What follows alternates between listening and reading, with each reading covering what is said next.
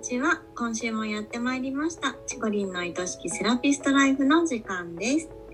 今週のテーマはおまんじゅう屋さんの話ですよ、うん、さあどんなお話でしょうか？お願いします。はいありがとうございます。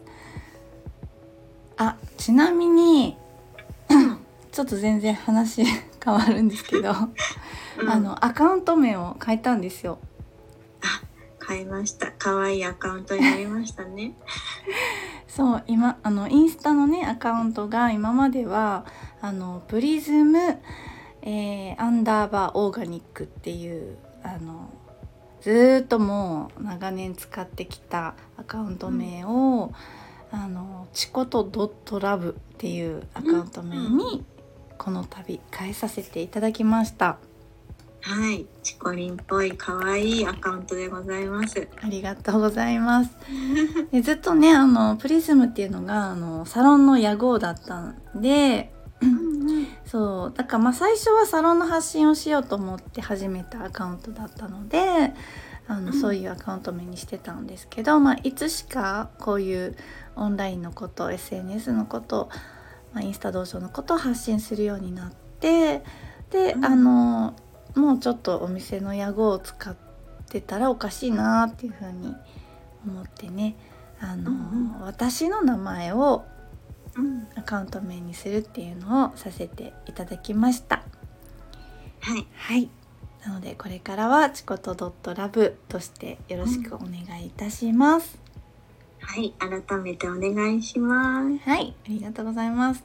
で今日はあの、うん、それこそ本当にインスタの発信の話なんですけどはい私がねよく面談とかであの何を発信したらいいか分かんないっていう方にするのがこのおまんじゅう屋さんのお話なんです。うんうん、うん、であのまあ自分のサロンのアカウントとか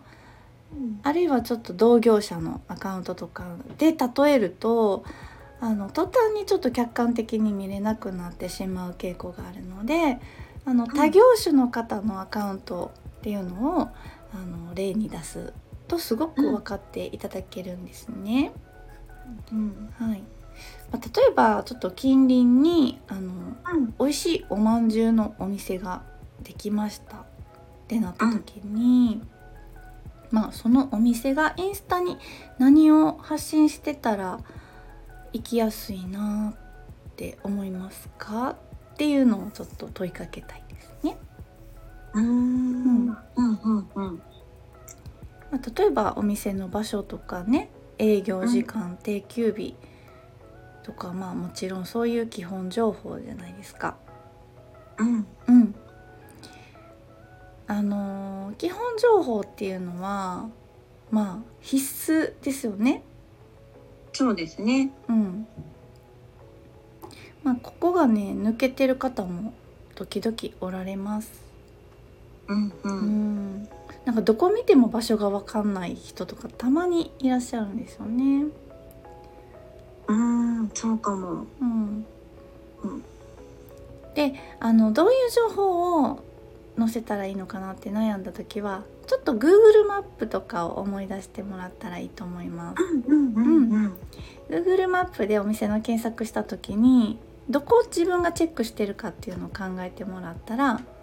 うん、まずお店の場所とか家からの距離感とか、うんうんうん、であとはまあ何曜日やってんのかなとか閉店時間何時までかなとか。予約はできるのかなとか電話かなそれともネットかなとか、うん、あとは口コミとかも見ますよね。うん、で写真をいろいろ見たりあどんなメニューがあるんやろうとか内観外観どんな感じかな友達と行ってゆっくりできそうなお店なのかなとかっていうのを一通り見るかなと思うんですけどそういうのをちょっと参考にしてもらったらいいと思います。うん。であのやっぱりインスタに載せるってなるとねおまんじゅう屋さんがどんなおまんじゅうを売ってるか載せてないとちょっっと困っちゃいますよねまず。そうですね。おまんじゅうとは書いてあるけどどんなおまんじゅうが売ってるんだろうってね。そうなんですよね。あのまあ季節のおまんじゅうとかね限定みたいなのがあるんだったら、それはいつどんな形で販売しているのかとかまあよく売り切れになるんだったら何時ぐらいに行ったら買えるのかまあもう今日は売り切れましたとかいうのがねこう随時ストーリーに上がってるとかって言ったらちょっと便利かなと思いますね。うん、うん、であの情報はそんな感じでちょっと押さえといてもらいたいなと思うんですけどあとエステサロンリラクゼーションサロンの発信ってなった時にまあ時々ちょっとこれ何のための投稿なんやろうって思うことがあるんですよ。じゃあえっとおまんじゅう屋さんの投稿として聞いていただきたいんですけど、うん、おまんじゅうとは、うん、粉と水を練ったものを広げてその中にあんこを包んだものです。この甘い味には人の脳をリラックスさせたり集中力を高めたりする効果もあります。また、うんうん大切な人と一緒に食べることでその時間がより幸せになります。是非おまんじゅうの良さを知って一度食べてみてくださいね。うん。どうですか？どうですか？ふーんじゃないですか？なんか。だよね？みたいな。おまんじゅううんうん。おまんじゅうだよね。ね。うんうん、うんよしこのおまんじゅうに今から買いに行こうって思わなくないですか？うん。そうですね。そのそんなに魅力的なおまんじゅうは一体どんなおまんじゅうなのかを知りたいですよね。そうですね。うん、なんかそんなおまんじゅうとはみたいなのを書かれても、うん、そうじゃなくてそのお店のおまんじゅうがどんなおまんじゅうかが知りたいと